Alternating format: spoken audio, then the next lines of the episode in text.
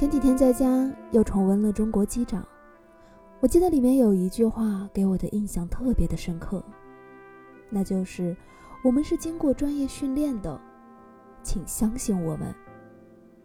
登机前有一个空姐还在开玩笑说：“好想说这句话呀。”但等到乘务长开始对机舱大喊：“我们是经过专业训练的，请相信我们。”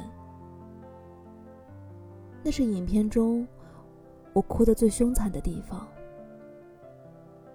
这让我想起了另一句话：“一方有难，八方支援，人民解放军永远不会缺席。”其实这个时候，我多希望这句话不要喊出来，也不要实现它，因为那样才是真正的太平。此时此刻，应该有很多听节目的你跟我一样，如果要是能够重启二零二零年，该多好啊！我们可以把一切糟糕的、不开心的、恐惧的、危险的，就像杀毒一样，将它全部杀掉。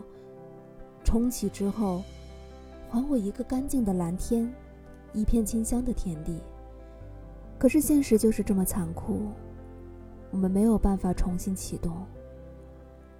所以在樱花飘来之前，我们能做的，就做好自己该做的事情。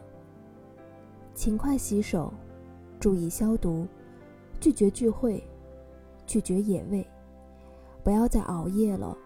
锻炼好自己的身体，尽量的少出门，将有限稀缺的物资给需要的人，可能会是快递小哥，也可能是门卫保安。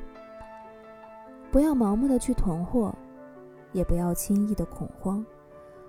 我们要去尊重城管、街道办、消毒环卫工人等，因为他们现在每天都暴露在外面，坚守着他们的使命。